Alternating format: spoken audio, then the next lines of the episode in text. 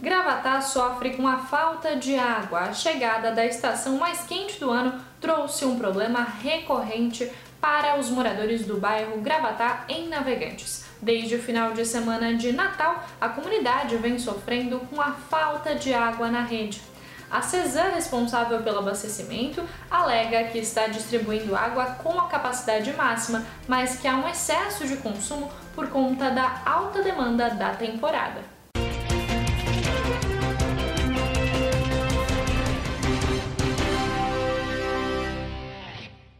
Restaurantes da Brava cobram até R$ 1.300 de consumação. Uma prática ilegal estaria sendo praticada por restaurantes da Praia Brava em Itajaí, segundo denunciantes. Além de usar o espaço da areia e cobrar para utilizar sua estrutura, alguns estabelecimentos estariam cobrando uma consumação mínima com valores que variam de R$ 500 a R$ 1.300 por mesa. Segundo o Procon de Itajaí, cobrar consumação mínima é uma prática abusiva.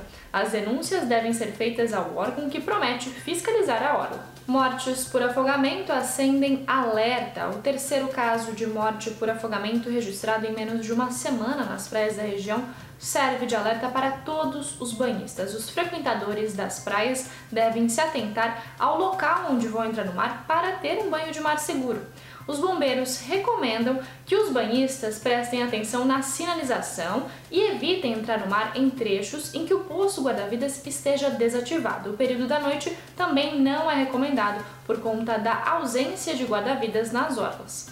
Esses foram alguns dos destaques desta quarta-feira aqui na região. Confira mais em nosso site diarinho.net.